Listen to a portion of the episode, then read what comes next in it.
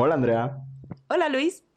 Hola y hola a todos y a todas que nos, nos escuchan una semana más en, en este podcast que, que nos divierte mucho hacer para que, para que se unan cada vez más de ustedes a la conversación y, y eso está sucediendo y esta semana el tema está, creo que tiene un potencial para ser menos intenso, pero también confío en nuestra capacidad para hacer intenso todo, porque como lo dijiste en, en la, en la queja de la semana pasada, no hay nada malo con la intensidad y es bueno, es bueno ser intenso y, y tomarte así las cosas.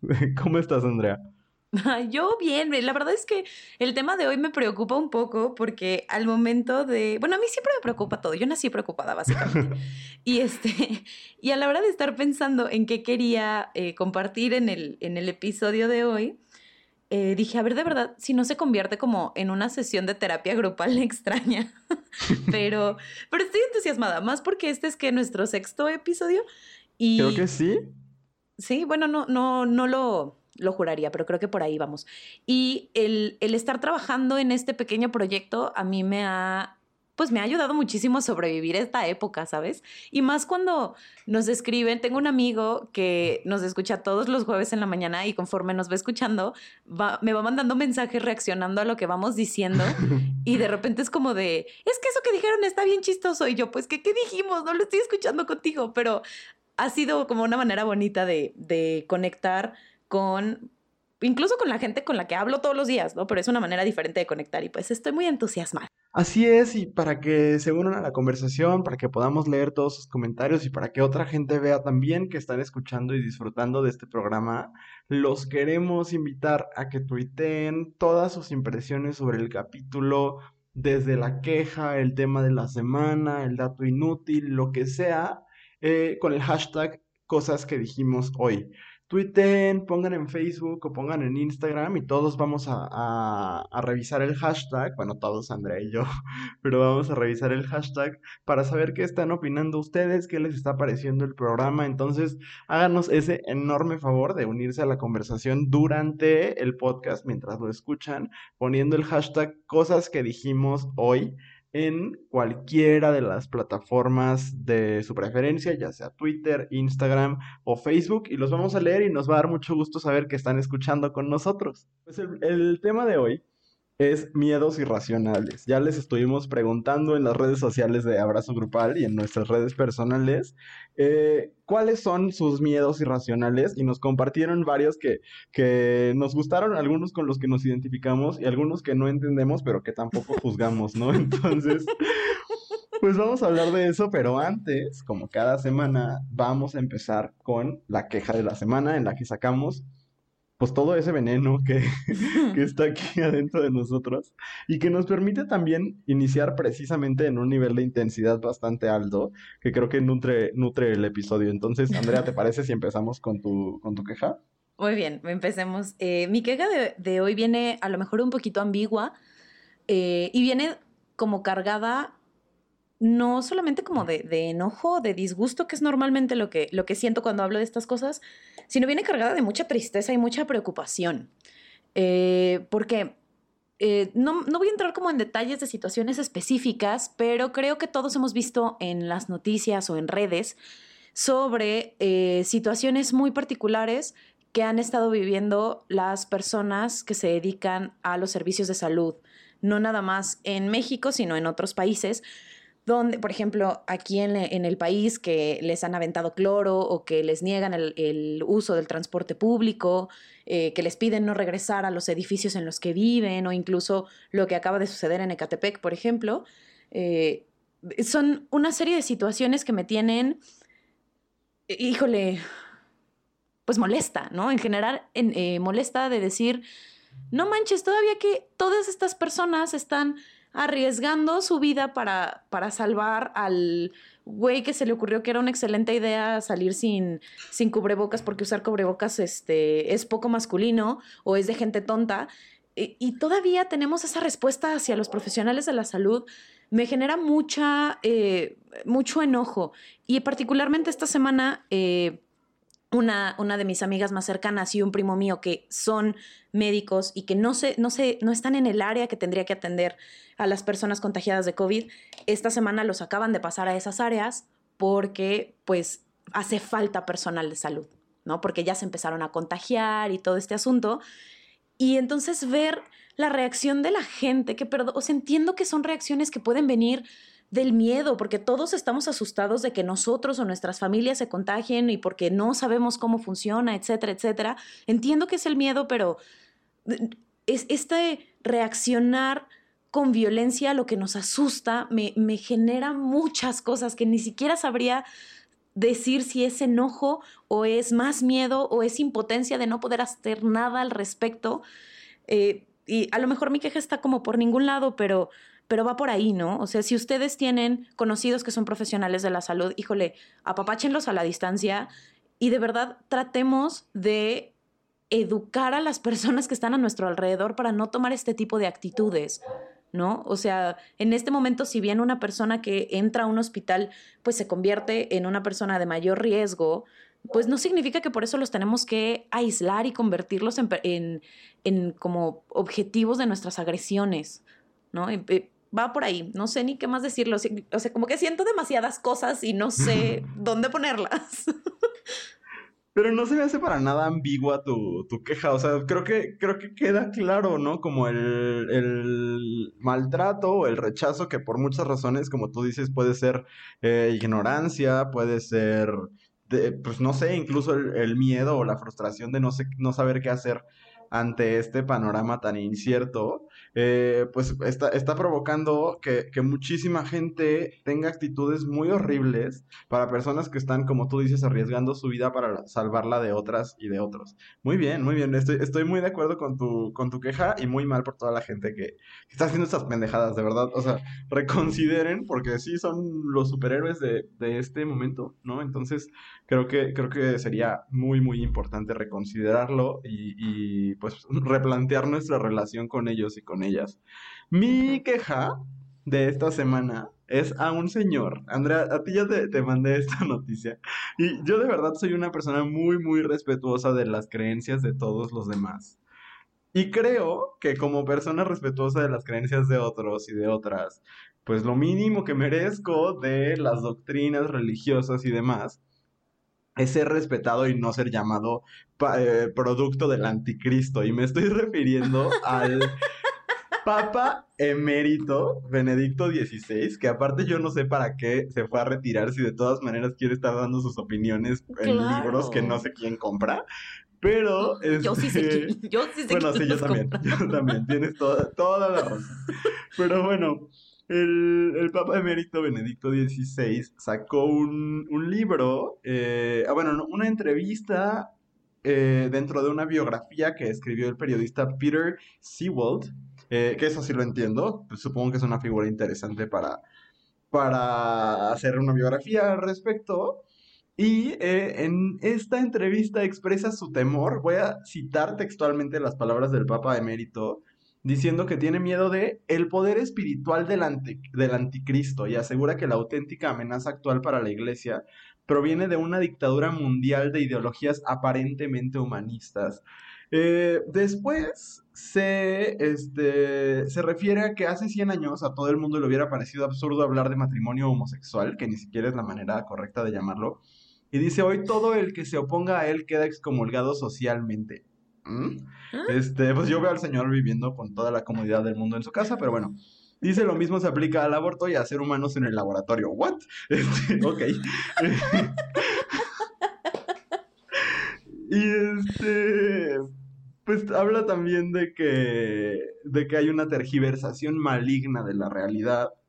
Y eh, pues eso hace como una, como una relación entre el poder espiritual del anticristo, no sé eso qué signifique, no sabía que eso era como terminología de la religión católica, y el matrimonio igualitario y los derechos reproductivos de las mujeres. Y entonces, eh, a ver, o sea, muchas cosas, ¿no?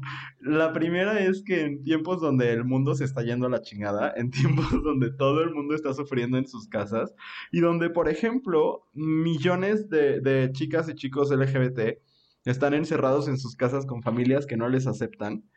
Lo, lo peor que una figura con la autoridad moral que tiene el, el ex papa o como se diga eh, puede hacer es declaraciones que podrían incitar a potenciar el rechazo eh, incluso a que estos chicos fueran expulsados de sus casas, maltratados física, verbal o psicológicamente, eh, incluso llevados a, estos cursos llamados ECOSIG que, que pretenden curar algo que no es una enfermedad y que pretenden eh, pues de nuevo, corregir la orientación sexual o la identidad de género de las personas. O sea, me parece, y yo creo, yo, yo siempre he dicho, el, el, discurso buena ondita de Francisco tampoco me parece suficiente eh, respecto a la deuda histórica que la Iglesia Católica tiene, especialmente con las minorías sociales, pero si hay una cosa de una mínima transformación en la iglesia y en el discurso de la iglesia, pues toda se ve manchada por una figura como esta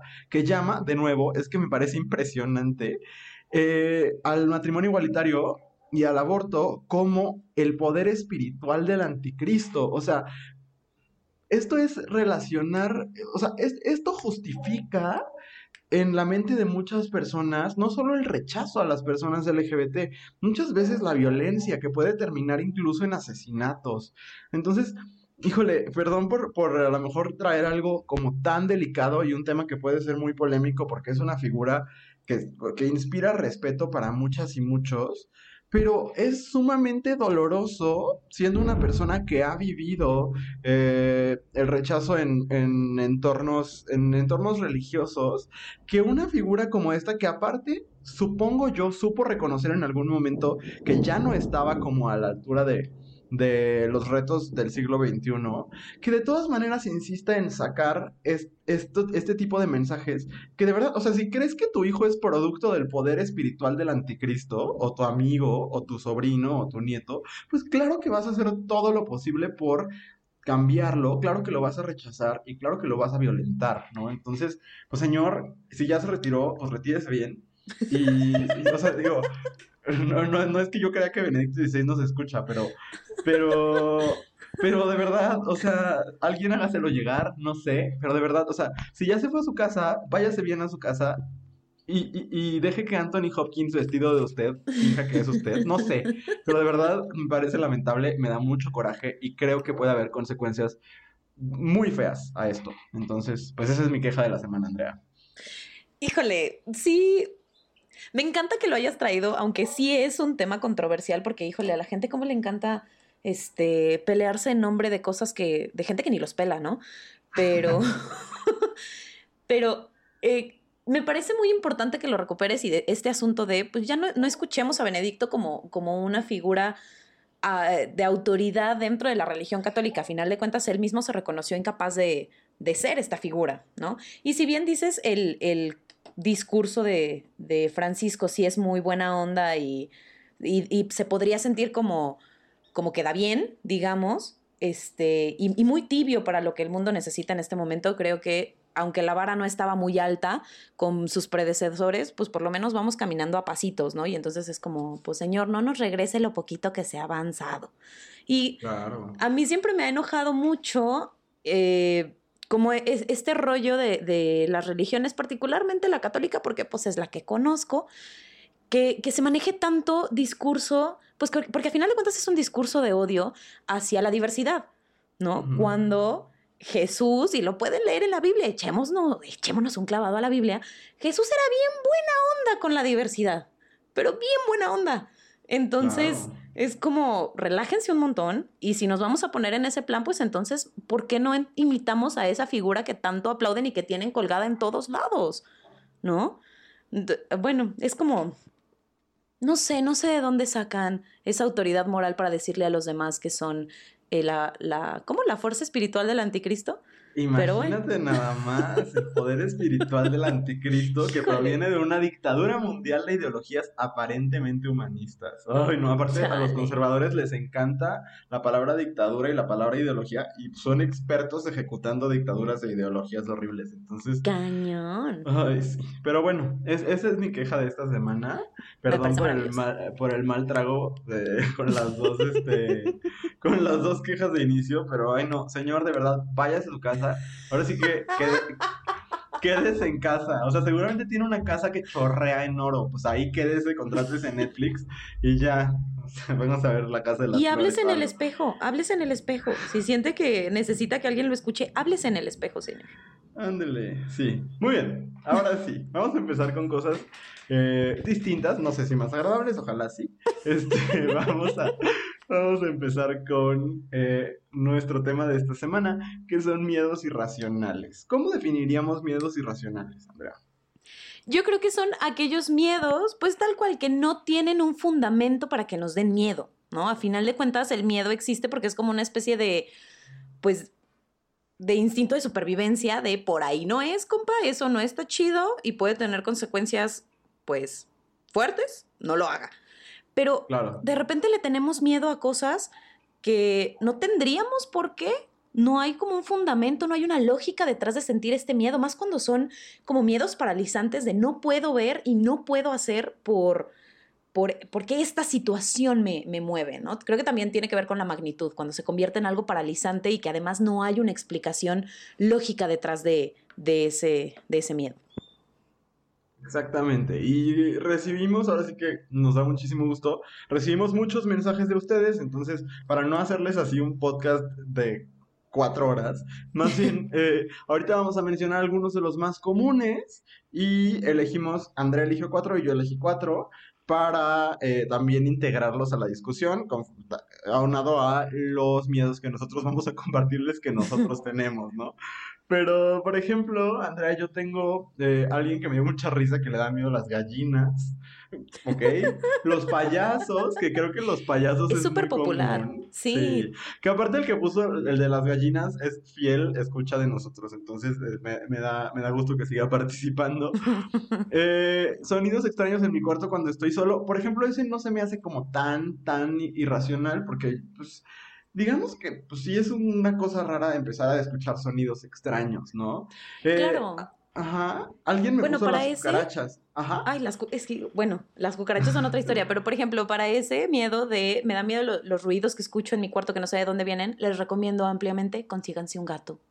O sea, es la solución. ¿Escuchas un ruido raro? Seguro es el gato. En lo que averiguas si era o no era, ya se te olvidó. De verdad, funciona. 100% recomendado. Muy buen tip. sí. Y, por ejemplo, ah, pues te digo, las cucarachas, pues se me hace que es un miedo irracional que compartimos porque sí, no nos puede hacer mucho, pero yo sí veo una cucaracha y sí me pongo como medio malito. Y, y alguien que, que puso una cosa bien densa, que, que, su miedo irracional era no estar en la madurez mental o emocional que su pareja tiene. Ah, eso, eso, está fuerte, está fuerte. O sea, si quieres, querida, querida escucha, eh, hacemos un programa para ti. Vienes y nos compartes. Cañón, ¿eh? Porque igual y, sentimos lo mismo, pero, pero sí, pues esas son, son algunas de las que más se repitieron, payasos o varios, garachas también, entre, entre las personas. Y ya las que más me llamaron la atención, las, las platicamos al rato. Pero ¿cuáles se repitieron contigo, Andrea? Yo tengo mucho también ese asunto de los payasos o cualquier persona disfrazada que va en la calle. Este, lo cual me, me, parece muy lógico. Y lo de los payasos, a lo mejor, no sé en tu caso, pero yo identifiqué como que es una generación particular que creció con, con la película de eso. Entonces, mm. este, pues no les pongan esas películas a los niños, neta, o sea, pueden crecer con muchos traumas. Oye, pero yo no la vi de niño y a mí no me gustan, a mí también me, me cagan los payasos. No, no, sé si me dan miedo, me dan como, ay, como, como, no sé, como escalos, escalofrío, ¿sabes? Como, ay, no, no es, no es algo que me parezca agradable, pues. Pues quién sabe, no sé por qué sea, no sé. Bueno, a mí me genera, por ejemplo, si, ve, si veo a alguien disfrazado en la calle que tiene sobre todo la cara tapada, sí me genera mucha ansiedad. No sé cómo de dónde venga, como de no, saber qué onda con la otra persona o por qué está pintado, no, no sé qué sea, pero lo Fíjate que uno, uno, de mis miedos tiene que ver con eso, ahorita lo, lo, lo, platicamos, pero sí. Ok. Tengo también, apareció muchas veces el rollo de la muerte, eh, tengo ranas, sapos, quedarme soltera para siempre, embarazarme, también apareció constantemente, y las arañas. Las arañas están todo el tiempo. Y sobre este también quiero hacer una anotación porque yo y mi complejo de que quiero solucionar los problemas de todo el mundo.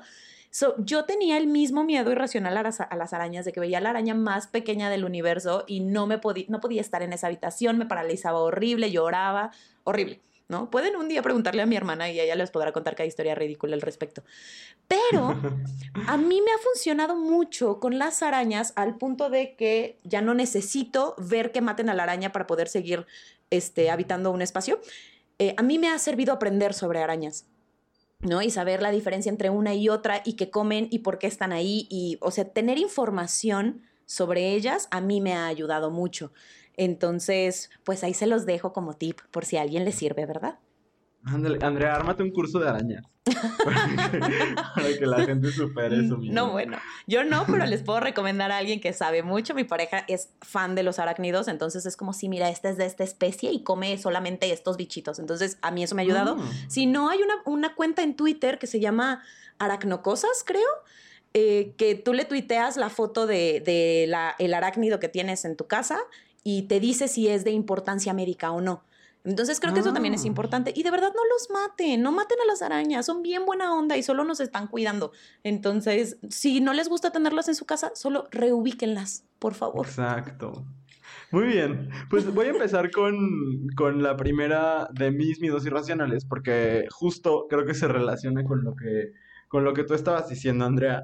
Porque uno de, mis miedos más grandes también tiene que ver con gente disfrazada. A mí me da miedo, o sea, en los parques de diversiones, yo amo los parques de diversiones, me, encantan, sobre todo los gringos, como los de Disney y Universal, me gustan mucho. Y eh, ya les he platicado de mi experiencia ahí antes. Y entonces, pues hubo un tiempo, los tres meses que yo trabajé en, en, Magic Kingdom, que yo iba, o sea, yo iba diario a un parque de diversiones. Y no solo a trabajar, o sea, si salía, como teníamos acceso gratis a los parques, pues ese era mi, o sea, de ir ahí a ir al mall, pues mejor iba ahí porque pues, no pagaba nada, ¿no? Y entonces iba mucho y ahí mis amigos se reían mucho de mí porque nos subíamos a las cosas más extremas de caídas, de alturas. Hay un, en Universal hay un roller coaster que subes a 90 grados y bajas casi igual, que es una cosa muy extrema y nada de eso me asusta. Pero a mí ponme un robotcito que medio se mueve y que me está amenazando y me, me vuelvo loco, de verdad. Hay muchas fotos, igual y, igual y subimos alguna a las redes esta semana. Hay muchas fotos de mí, de verdad, paralizado de miedo, ya sea por los dinosaurios del juego de dinosaurio que está en Animal Kingdom o por King Kong en Universal. O sea, cosas que me dicen mis amigos, pero es un robot, sabes evidentemente que no te va a hacer nada. En ese momento no tengo como el, el no sé, no, no, tengo el tiempo para hacer todo ese proceso mental de decir, claro, o sea, no me va a atacar, no me va a comer King Kong, aunque sea del tamaño de mi cuerpo o más grande, solamente su cara. en ese momento yo lo siento y digo, me va a matar. De las dos peores, yo creo que es en el en la parte de Wizarding World of Harry Potter en, Universal, tener al dementor enfrente de mí, yo dije, ya, mi alma, adiós. O sea, de verdad que horrible, horrible, horrible. Una cosa muy, muy terrorífica y espantosa. Y por otro lado, en, en, Six Flags fui con, con mi hermana hace ya rato, y hace como dos años, yo creo, y fuimos en octubre. Y en octubre está esta cosa de, del Festival del Terror. Y yo le dije, evidentemente nos vamos a ir antes de que empiece. Hay una hora donde por todos los pasillos hay zombies y cosas que te persiguen. O sea, sí, probablemente es un compa de Naucalpan que está intentando este, explorar su carrera como actor. Pero en ese momento no lo pienso. Y entonces este, nos fuimos antes de eso, pero de todas maneras pasó un mugre desfile. Nosotros estábamos ahí para ver pues, a tu Superman y a tu Box Bunny y todos esos personajes que hay ahí. Y eso pues no me da miedo. Pero de repente salieron así unos zombies horribles. No, de verdad también hay un, un, audio que mi hermana le estaba mandando a su novio en ese momento, donde yo grito porque neta no puedo. O sea, siento que son, que son de verdad y que me van a asesinar. Es una cosa horrible. Me da mucho miedo. No hay una razón lógica, no. Debería tener más miedo de salir volando del Superman, sí, pero no me da miedo eso, porque aparte siento que me voy a morir muy rápido si eso sucede. Pero si me ataca, si me ataca un tiranosaurio Rex o este un dementor o alguna cosa así, la momia en el juego de la momia, pues ahí sí, probablemente sufra lentamente, ¿sabes? Entonces, ese es uno de mis miedos irracionales, Andrea. Luis, no, no sabes hasta qué nivel comparto el miedo que tú tienes. O sea, yo siento el mismo terror. O sea, por ejemplo, pensar en estar en una casa del terror donde te pueden salir. O sea, evidentemente es gente disfrazada, pues, y maquillada, pero no lo sabes. O sea, en ese contexto de oscuridad y de nadie sabe qué está sucediendo, ¿cómo sabes que no hay un asesino serial, que dijo, este es mi momento? Aquí voy a ponerme a matar gente. O sea, no lo sabes, no tienes manera de saberlo. A mí me genera también muchísima ansiedad. O sea, y estar cerca de un, un, robot que se mueve y hace ruiditos, híjole, o sea, siempre he tenido la sensación de que el robot me está intentando engañarme, o sea, que en realidad no es un robot y si es una criatura que se hace pasar por robot para matarme. Sí, o sea, te entiendo perfecto. Porque incluso en el caso de los disfraces, ¿cómo sabes que no es así de que Michael Gutiérrez del Estado de México, o sea, más bien, ¿cómo sabes que es eso? No tienes el tiempo de pensar y decir, esta es una persona como yo que simplemente está actuando y tiene su vida y probablemente llegará a casa con sus hijos y le contará, hoy un viejo ridículo se puso a gritar cuando me vio. Pues probablemente, pero, pero no hay tiempo, no hay tiempo de pensar eso. Pero bueno. No, lo comparto. Andrea, ¿cuál es tu primer miedo irracional? Ok, eh, mi primer miedo, híjole, a, lo mejor esto tiene, eh, de verdad, tengo miedo de que esto se convierta en una sesión de terapia grupal, porque mi primer miedo tiene que ver con los bebés. Ok. Este, y creo, creo que no tiene nada que ver con mis problemas con la maternidad, pero le tengo pavor, Luis, pavor a cargar a un bebé de días o semanas de nacido. Y que se muera, ok. Es que tienen, tienen un botón de autodestrucción en la cabeza, Luis. Totalmente. De verdad me genera muchísimo, muchísimo pánico que algo suceda o yo lo agarre mal o whatever y que se muera el bebé. O sea, no, no, no, es horrible. Yo de verdad no puedo cargar bebés. A mí acérquenme a los niños así como a los dos años o una cosa así, cuando ya como que se pueda mover y pueda respirar de manera, este, o sea, siempre respiran solos, pero no sé, cuando están muy chiquitos, todo el tiempo tengo miedo de que se mueran. A lo mejor por eso nunca voy a ser madre. No podría volver a dormir jamás, pensando en que en algún momento va a dejar de respirar. O, o lo vas a mover muy fuerte, o se, a lo mejor se recarga muy fuerte en la cabeza y su botón de autodestrucción se activa y, y muere. O sea, no sé, no sé. Pero no puedo con eso. Me genera mucha angustia. Y entonces prefiero no tocar a los bebés. Me parece que, o sea, creo que puedo identificarme también. Sí, o sea que sí da mucho miedo porque aparte, pues es una persona, o sea, es que es muy chistoso poder tener una persona entre tus brazos, o sea, es una cosa muy rara. Entonces, sí, totalmente, totalmente de acuerdo. No, no, no creo que no, no, no, no fue tan terapia, o sea, no, no, no entramos tan adentro de tu psique todavía. Espérate, espérate al que sigue. Ah. Ok, pues fíjate que eh, a mí me gustó mucho uno de mis, de los miedos irracionales que, me mandaron del público, este, porque dice, me dieron náuseas y pensé que estaba embarazada. Y lo, valiosísimo es el, el paréntesis, nunca he estado con un vato. Sí, amiga, sí te entiendo. Me encantó. O sea, de verdad que este pues mira, no sé, no, no, no, tengo idea, no es nada cercano a mi experiencia, la primera parte de la oración, pero, este, pero no sé, o sea, pues no sé, supongo que es la cantidad de mensajes horribles sobre el embarazo que recibes en tu adolescencia, ¿no? A lo mejor, pero te lo juro que le entiendo. O sea, a mí me ha pasado. O sea, de esas veces que dices, es que seguramente soy la segunda Virgen María. O sea, estoy segura, segura.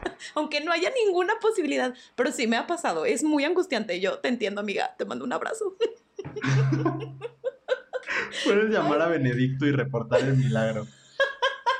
Dale una ocupación, la merece. Por lo menos la necesita. Ay, sí. Ay, qué, bonito. Me sentí muy identificada. ¿Qué te dijo a ti el público, Andrea? A mí me, me dijeron uno, ay, este me encantó, se me hizo una cosa muy maravillosa, porque dice, me da miedo que ya no existan las burbujas, que desaparezcan de la memoria colectiva y ya no se hagan más. What? Pero es, es, un miedo muy bonito. O sea, o sea, no, no sé si bonito, pero qué padre pensar en que alguien disfruta tanto de las burbujas o de la existencia de las burbujas que le angustia pensar que dejen de existir. Sí, sí, sí, es algo que no había escuchado. No, y jamás me hubiera puesto a pensarlo, vaya, o sea, a mí me angustiaría más, no sé, que mi mamá dejara de existir y desapareciera de la memoria de todo el mundo menos la mía, pero las burbujas, no sé, se me hizo muy bonito que las burbujas tengan esa relevancia en la vida de alguien. Sí, sí, sí, está, está chido. Eh, eso, eso es mucha originalidad de parte de, su subconsciente, inconsciente, como se diga. Pero sí, sí. Muy bien, muy bien, pues, eh, ¿qué, persona tan interesante? sí. Eso puedo decir. Pues, mi siguiente miedo irracional es uno que comparto con, mi hermana. Eh, con mi hermana Salma, tengo dos hermanas, y Ay, no, es que este de verdad no sé por qué, no lo entiendo. Eh, y nunca se lo he contado a mi psicóloga, debería contárselo, le voy a pasar este podcast, pero tengo un miedo muy grande, grande a cerrar los ojos y cuando los abra, estar visco o estar ciego. O sea, no sé por Tranquilo, qué. Saramago. No, no, es que de verdad, o sea, Haz cuenta que mi hermana y yo tenemos mucho esto de de repente preguntarnos randomly, así de la nada, oye, ¿estoy visco? es algo que, me pasa mucho. No entiendo por qué, pero sí es como una cosa de no me quiero quedar visco y mucho menos quiero quedarme ciego. Y tengo ese miedo, no sé, seguido lo pregunto, ya no tanto como antes, pero sí sigo como en esta cosa de, de preguntar si estoy visco, o a veces no preguntar, simplemente como tener el miedo de, de un día despertar y ya no ver nada. O sea, la ceguera espontánea, de verdad muy Saramago. Saramago estaría orgulloso de ti y de tus miedos. Pues, sí, no sé si de lo de Visco. Eso a lo mejor, este, Chuy Navarro de Rey lo entendería mejor que, que Saramago. Pero bueno. Ay, que eres bien feo. bueno, ahora sí, yo voy a contar el mío, que este sí se lo he por supuesto que se lo he contado a mi psicóloga, porque ahora sí vamos a entrar a, a mi psique profundamente. Este, una de las cosas que más me aterran es que todo, o sea, todo lo que yo he logrado en mi vida, en realidad no lo he logrado porque lo haya trabajado o no tengo lo que tengo porque me lo merezca, sino porque todos a mi alrededor conspiran en mi contra y todos a mi alrededor se burlan de mí por eso, ¿sabes? No, sé si me explico. Ay, qué fuerte, Andrea. Sí, pues te dije que esto se iba a volver terapia grupal y tiene que ver con un montón de cosas, desde autoestima hasta autoconcepto, pero este, de pensar que sí, que, que a lo mejor todo lo que he hecho realmente no me lo merezco, ¿no? Y me lo han dado así como de, sí, a ver, dáselo, a ver ahora qué pasa.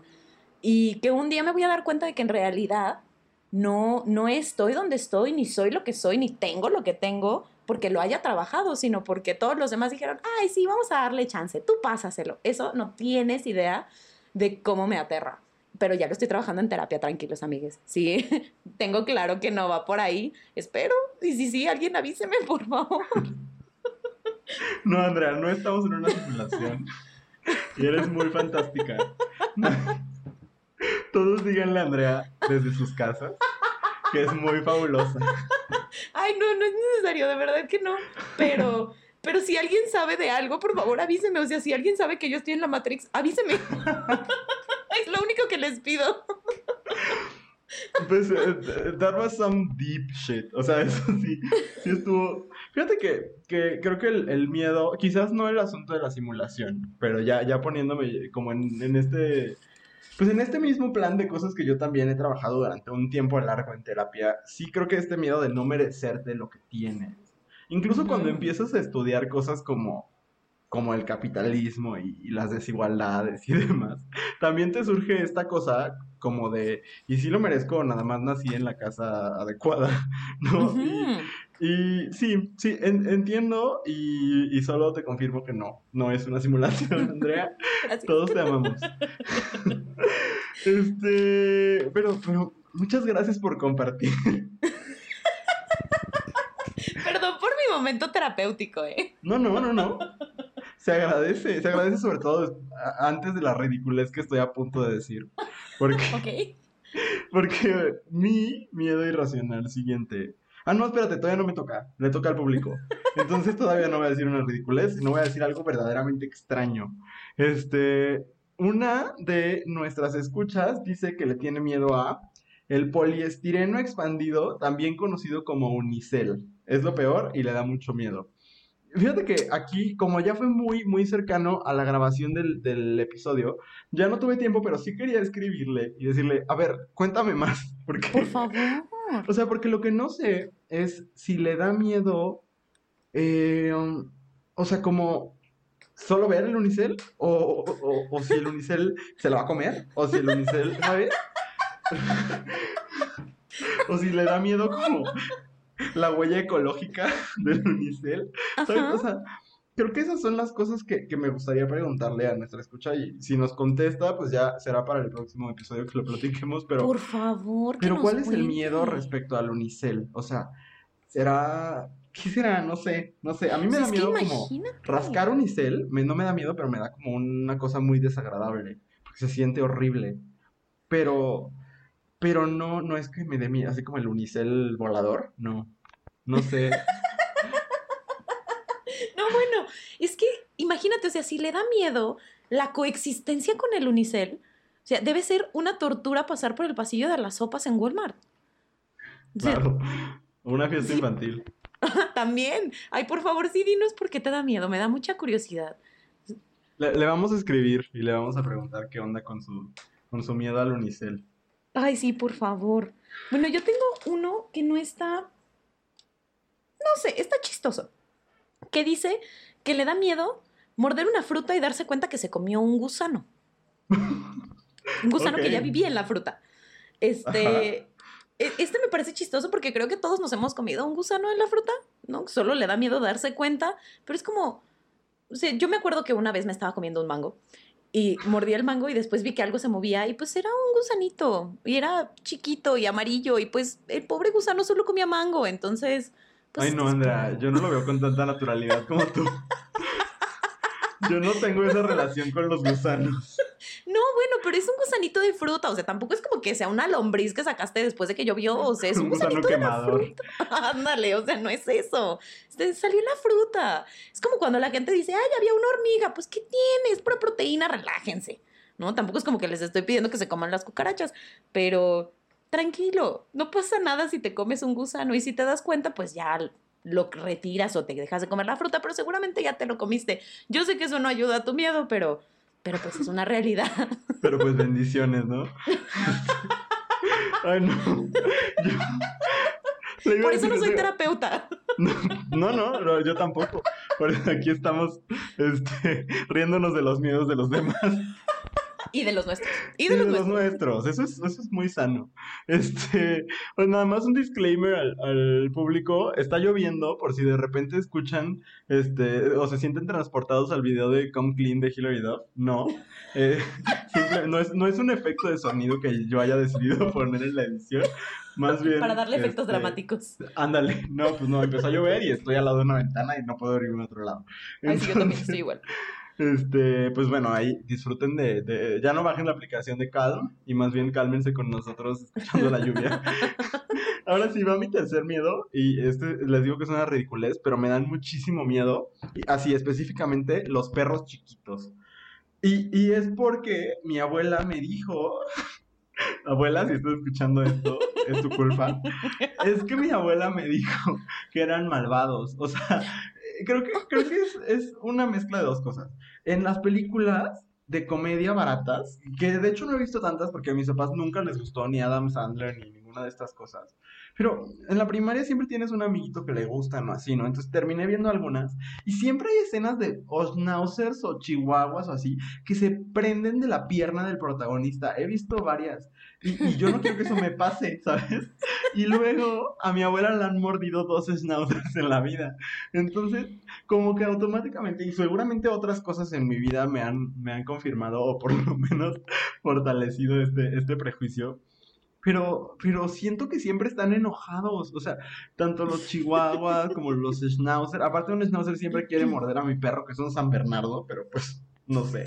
Este, entonces, me dan mucho miedo los perros chiquitos por, por esa imagen, o sea, porque siento que pueden saltar, morderme mi muslo y quedarse prendidos a mí.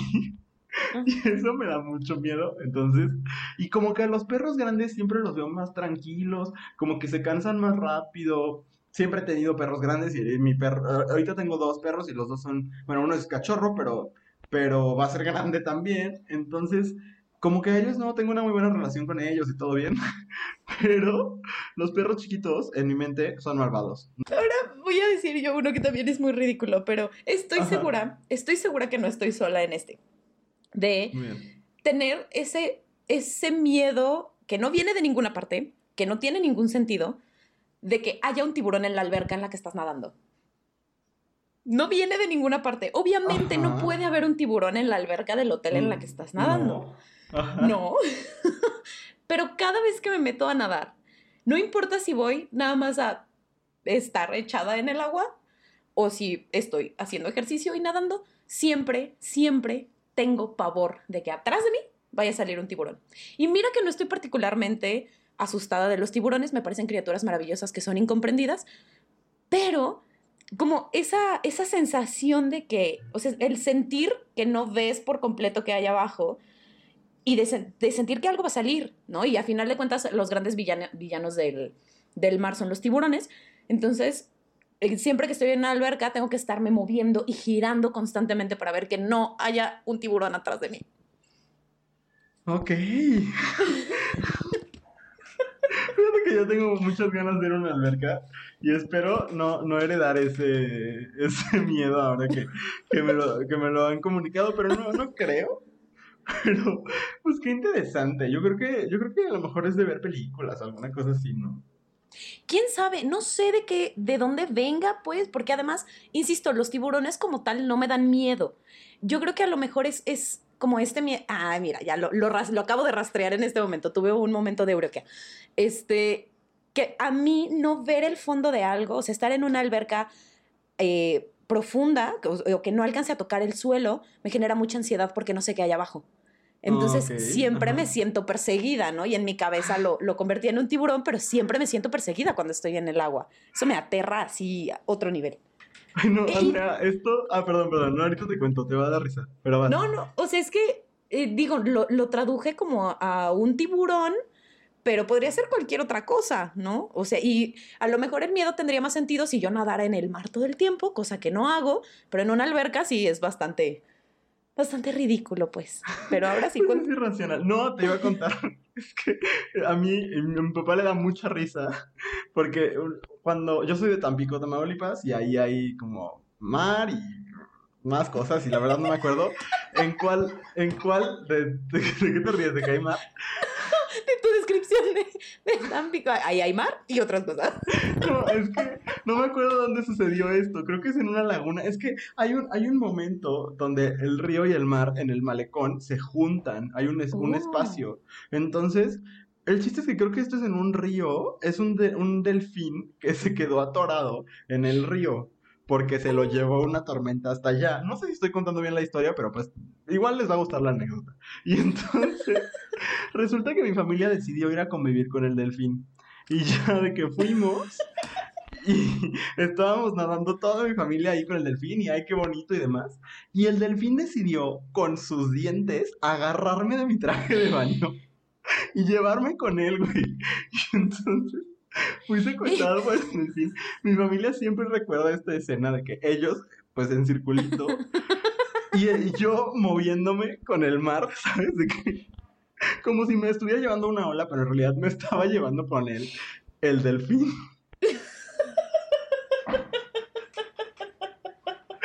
Ay, esto no es un miedo irracional, solo es una anécdota que recordé en este momento. Y te da miedo que te vaya a morder un chihuahua. No. Después de que soy sobreviviente de Flipper. Uy, Ay. pero los, los delfines sí te deberían dar miedo. Ellos sí son malévolos. Ellos sí hacen muchas Sí. cosas muy terribles. Sí, O sea, yo sé. pudiste morir. Afortunadamente me enteré después. Y en ese momento pues no tuve tanto miedo. Pero, pero esa es mi experiencia con un delfín. Gracias por compartir. ¿Qué sigue? ¿Público? Público, tuyo. Ok, el público. El, el público tiene esta aportación que dice eh, rebanarme el dedo abriendo una lata de atún. Esa también es como extraña. eh, pero pues bueno, pues, o sea, la veo extraña, pero no, o sea, la entiendo un poquito más que el unicel, ¿sabes? O sea, Sí, sí, esta sí. digo, pues sí, o sea, la lata está ahí, tiene su filo y podría ser. Pero ese es un miedo viejo. Es un miedo viejo de cuando las latas no traían abre fácil y se abrían con abre latas, porque terminaba súper filosa la tapa de la lata. Pues, Entonces- me lo dijo una persona joven. Oye, yo soy una persona joven y me tocó que las latas no tuvieran abre fácil. pero más joven que yo y que tú. Ah, bueno. Pero, pero bueno, pues sí, sí es un miedo, es un miedo este que me parece que tiene más sentido. Tiene y lógica. como, como ya nos extendimos un poquito, me voy a echar de una vez el segundo de, o sea, el último que tengo yo del público, Ok. que alguien me dijo que le da miedo, y esto está, se relaciona con mi último miedo también, parpadear y de repente darme cuenta que estoy en un manicomio o una casa abandonada. Ah, su O sea, el de manicomio lo entiendo más que la casa abandonada. Porque, a ver, si, si parpadeas y eh, despiertas en un manicomio, es que pues ahí hay algo, ¿no? O sea, digamos que pues tienes algún, algún trastorno o alguna cosa y entonces tendrá una explicación. Pero la casa abandonada, o sea, pues, ¿dónde- o sea, ¿por qué? Porque te Pues despertaste de la Matrix. Porque, mm, pero ¿por qué la casa? No está abandonada porque tú estás adentro, ¿sabes? O a lo mejor despiertas después de años que estuviste ahí dormido y la casa pues se fue derrumbando y tú dormiste 100 años y ya no queda ninguna, ningún ser humano. Te dejaron. O sea, dijeron, ay, no se despertó, vámonos. Escuchó su, su despertador con permisa. Este, Bueno, esos son los miedos del público. Tú tienes, compártenos tus dos que quedan. A ver, tengo eh, este que dice, a veces me da por pensar que el mundo se acaba, que no tendré dinero, trabajo y moriré. Ese me parece que no es nada irracional. y menos en tiempos de COVID, me parece muy cercano a la realidad. Sí, o sea, igual y hace, hace, o sea, en noviembre del año pasado, sí leíamos eso y decíamos, ay, qué exagerado, pero ahorita, amiga, bienvenida al club. Ay, bienvenida. Esto es ser un adulto, básicamente. Pero bueno. Y el último que tengo es, está bien bonito, que alguien intente entrar en la casa y le tenga que poner trampas como en mi pobre angelito. Está bien hermoso porque creo que a todos nos da miedo que alguien intente entrar a la casa, pero esta lógica de pues van a entrar, le tengo que poner trampas, me parece muy maravillosa. Sí, está chido, me gusta. Muy bien, ¿quieres compartirnos tu último miedo irracional del día? de Claro, hoy? está bien raro, está bien raro y no sé por qué lo he tenido siempre, pero de verdad me da mucho miedo que se me olvide cómo hablar inglés o cómo leer. O sea, yo no sé si es como que de verdad son dos cosas que aprecio muchísimo. O sea, me gusta mucho leer, lo hago mucho y aparte leo mucho en inglés y me gusta mucho desde hablar inglés. En algún momento fui maestro de inglés y demás. Eh, no sé, de verdad hay días donde digo, ¿y si ahorita que intento leer X libro en inglés ya no puedo? O sea, ya no sé. O de repente de verdad me pongo a hablar inglés solo en mi cuarto, como para confirmarme a mí mismo que todavía sé. Porque tengo el miedo a que un día voy a despertar y ya no sé hablar inglés. Creo que me pasa en general como con perder el conocimiento de cosas, o sea, de que de un día ya no saber cuál es la tabla del 5 y así. Pero como no valoro tanto los números, o sea, no es algo que es tan, tan importante en mi vida como, como la lectura y el inglés, pues sí, como que tengo mucho miedo sobre todo con eso, con que se me olvide y de repente ya no saber qué significaba book, ¿sabes? O sea, es algo que me da mucho miedo. Entonces ese es mi último miedo irracional. No manches, me desbloqueaste un miedo bien cañón. Nunca lo había pensado. Lo siento. Pero gracias por este nuevo trauma, Luis Ruiz. Te paso la factura de, de mi psicóloga. Ay, no, ya gasto suficiente en la mía. Bueno, ahí va el último mío. Este, es que me da muchísimo miedo morir de alguna manera estúpida. Ok. O sea, que, que de repente se me ocurra morirme y mis alumnos se tengan que enterar que su maestra se murió porque este, se le atoró un, un pedacito de palomita en la garganta y se asfixió. O se resbaló en el baño y se partió la cabeza y pues ni modo. O sea, imagínate de verdad qué ansias que tenga que entrar alguien a ver que estoy toda desparramada en la regadera porque se me ocurrió, no sé, hacer algo en la regadera y resbalarme y morirme. O sea, Bailar claridad. no, eh, ándale, o sea, cosas así. Como anécdota, hace un año, este, que salimos de viaje con el colegio, en el primer día de viaje, nos tocaron subir como 780 mil escaleras. Y pues era un ambiente como súper húmedo y una asmática, pues no manches, yo me iba muriendo como a la mitad. Pero Ajá. muriéndome de Luis, o sea, no respiraba, ya veía puntitos de que no, no estaba llegando oxígeno a mi cerebro. Y lo único, lo único que me hizo sobrevivir fue decir, no me voy a morir el primer día del viaje. No me voy a morir el primer día del viaje para que todos los alumnos digan que se arruinó su viaje porque yo me morí. es que no, no, yo quiero morir de una manera silenciosa que todo el mundo diga, ay, qué bueno que ya descansó. Y ya, no necesito que haya una anécdota alrededor de mi muerte. Ok. Ese es mi último miedo irracional de hoy. Mira, yo espero primero que no mueras pronto y después que no mueras de una manera que tenga que yo empezar el podcast. Este, híjole, pues miren, este Andrea ya no está con nosotros porque se le se comió un conejo turín con todo y envoltura o alguna cosa así, ¿sabes? Por favor, y si me pasa de verdad a quienes son cercanos a mí, mientan. O sea, no le digan a la gente cómo morir, no le digan a la gente que morí de una manera tonta. Entonces, sí, lamentablemente, pues, este, alguna cosa, alguna enfermedad así de que súper compleja. Ándale, algo así, que todo el mundo diga que bueno que ya descansó. Por favor, O de que salvando la vida de alguien así. No, pues no mueras, Andrea. No mueras, quédate lo con intentaré. nosotros. Lo intentaré. Pues bueno, esos fueron nuestros miedos irracionales. Me da gusto que nos hayamos reído de ellos. Espero que, que ustedes en casa también se hayan reído y no hayan dicho este par de psicópatas porque se ríen. Pero creo que no, creo que, creo que también es sano como pues después del coraje que nos provocaron al inicio, que nos provocamos solitos al inicio de la queja de la semana, pues por lo menos este, soltar un poquito, ¿no?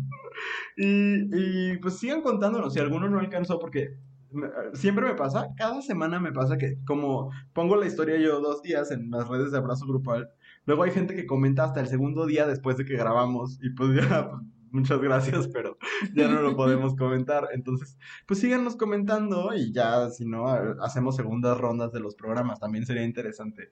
Este, llegamos, llegamos al momento del conocimiento inútil, que es este, esta, este show de talentos que tenemos aquí en, en Cosas que dijimos hoy, de lo que vive en nuestros cerebros y no sirve para absolutamente nada. Andrea, vas.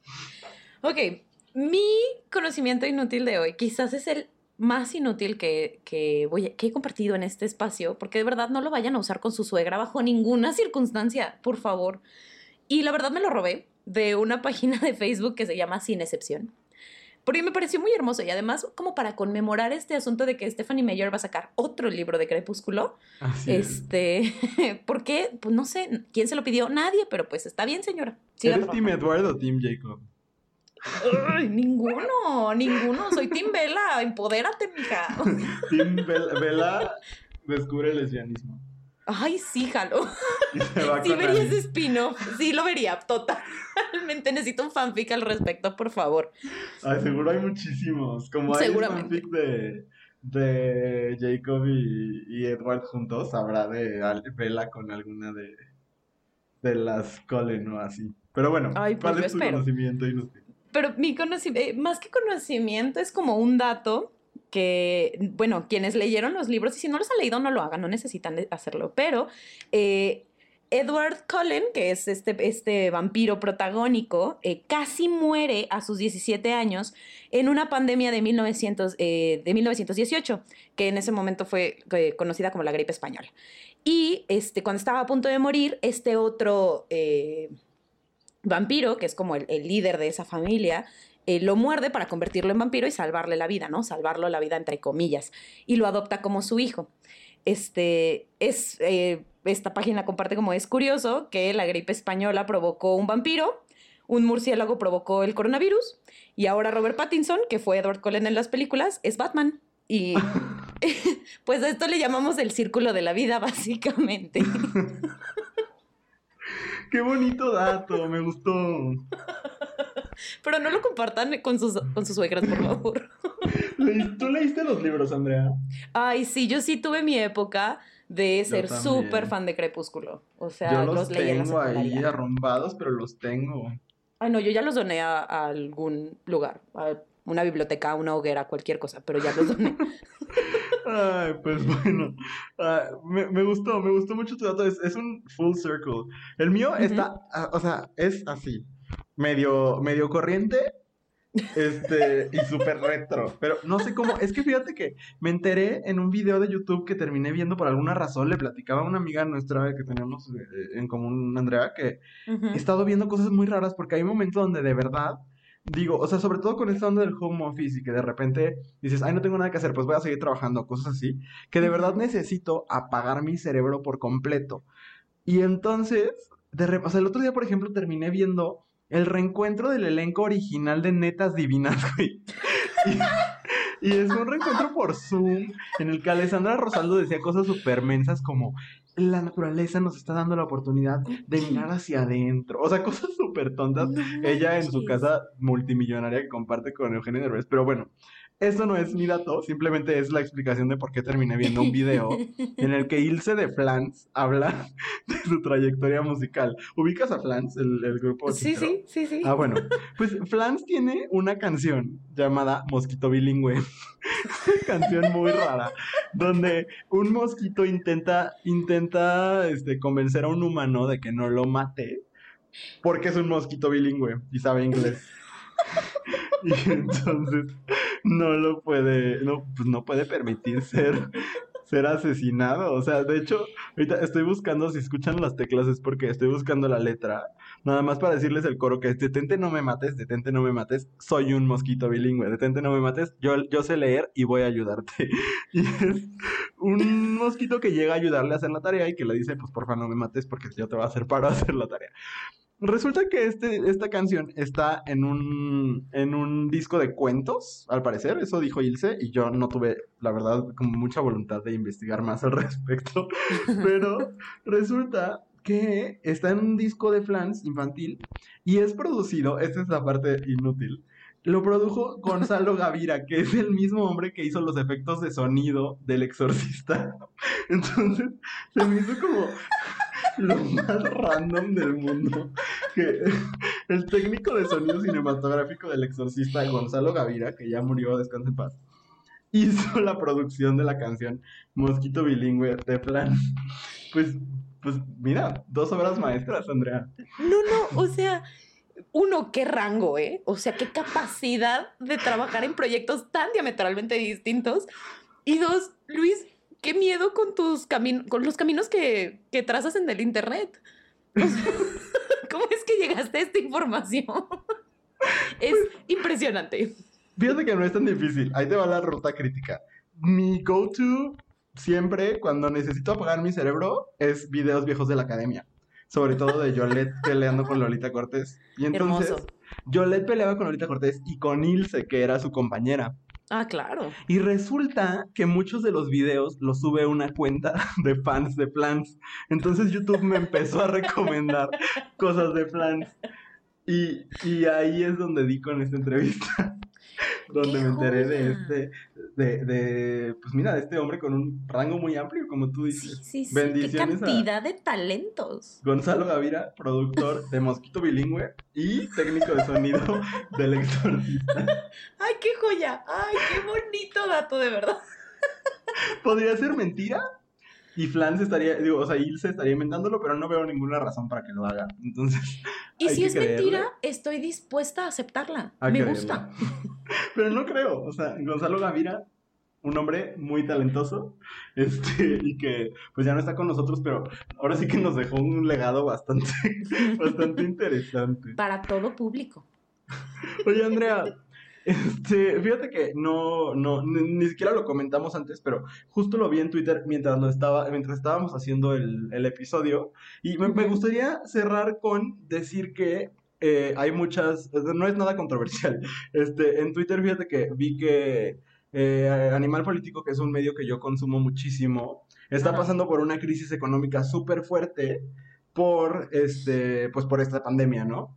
Y este están dándole la opción a muchos de sus empleados de que bajen el 30% de su sueldo para que pues, se pueda mantener a toda la, plantilla. Eh, yo creo que es bien importante, nada más creo que es un mensaje que a mí me gustaría dar desde acá, desde esta plataforma, que sobre todo los que consumimos periodismo de manera constante, nos suscribamos sobre todo a los medios independientes, porque si no, de verdad que van a empezar a pasar estas cosas en este momento donde necesitamos de un chingo de información. Y entonces justo vi un mensaje que Daniel Moreno, el, director de Animal Político, puso, donde decía, sabemos que no es la medida adecuada, pero es la única manera en que, en que podemos subsistir, porque somos un medio independiente. Este, y entonces, nos, o sea, lo que pide a quienes consumimos el, el medio es que pues consideremos una suscripción y, he estado viendo, o sea, ahorita justo lo revisé y la suscripción de Animal Político, el plan estándar es de 200 pesos mensuales y el plan de docentes y estudiantes es de 110 pesos. Entonces, la verdad se me hace que para la calidad de trabajo que hacen estas plataformas, que aparte no solo es Animal Político, sino Animal MX, donde escribe César Galicia, que a mí me gustó un buen, Animal Gourmet, Newsweek en español, todos esos son, y El Sabueso, que ahorita está eh, sobre todo eh, combatiendo las fake news sobre el COVID. La neta es que pues quería como aprovechar el, el, espacio que tenemos y que afortunadamente estamos cada vez, nos escuchan más personas, este, pues para decir que si tenemos así como unos pesos de sobra, yo sé que ahorita es muy difícil que alguien los tenga, pero, pero pues sí, no solo el animal es el que yo conozco, pero buscar proyectos independientes que ahorita están buscando subsistir y apoyarlos de la manera que podamos, ¿no? Creo que, creo que es importante.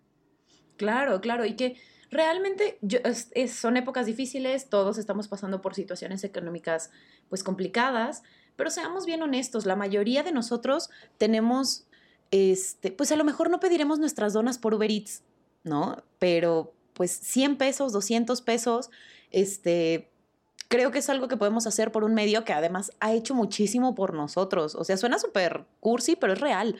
O sea, no nada más lo que está haciendo ahorita en, en época de pandemia, sino todo el trabajo que han hecho antes, ¿no? Por ejemplo, la, cuenta...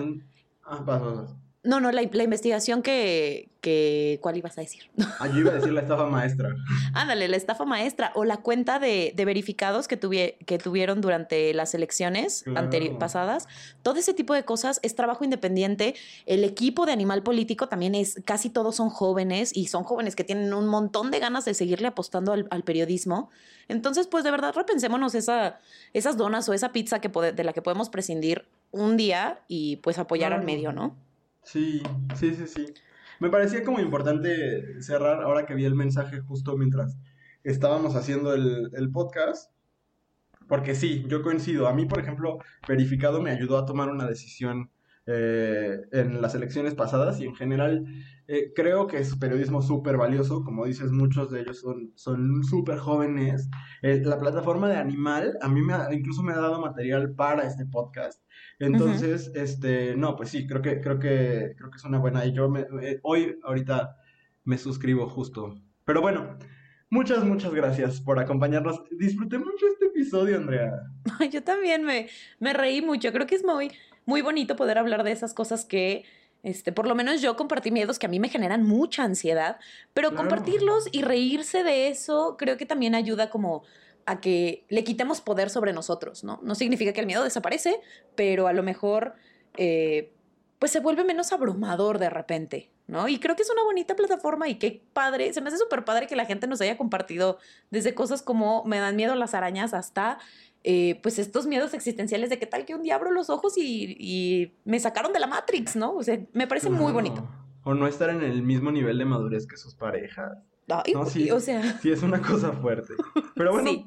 muchas gracias por una semana más estar con nosotros. Este, ojalá todos los jueves ya saben que así en cuanto empiece en la madrugada ya está el capítulo. Eh, y pues si, si lo disfrutan, lo que nosotros les pediríamos es pásenselo a todos sus amigos, este, a su familia, a quien crea que se va a divertir con nosotros. Y pues así vamos creciendo esta comunidad que está siendo cada vez más, no solo satisfactoria, sino de verdad muy divertida. Entonces, este, pues muchas gracias, Andrea. No, gracias a ti, Luis, y quienes nos escuchan, lo que sea que nos quieran hacer llegar, pues hacerlo a través de las redes de Abrazo Grupal, que están en es. Instagram, Twitter y Facebook, ¿cierto? Así es, abrazo grupal en Instagram y abrazo grupal en Facebook y abrazo guion bajo grupal, porque alguien nos ganó el otro, en este en Twitter. Entonces, ahí están. Pero el, el- como nuestra meta principal es crecer en, en Instagram, entonces abrazo grupal en Instagram, ahí recibimos todo su amor y su odio también, lamentablemente a veces mucho, pero este, pues ya, ya no escuchen al señor que ya se vaya a su casa. Pero bueno, muchas gracias, Andrea. Y Gracias, nos Luis. escuchamos el próximo jueves. Les digo, en cuanto empiece el día, adiós. Adiós. Cosas que dijimos hoy es una producción original de Abrazo Grupal, conducido y realizado en su totalidad por Andrea Ramos y Luis Ruiz. Nos escuchamos todos los jueves en Spotify.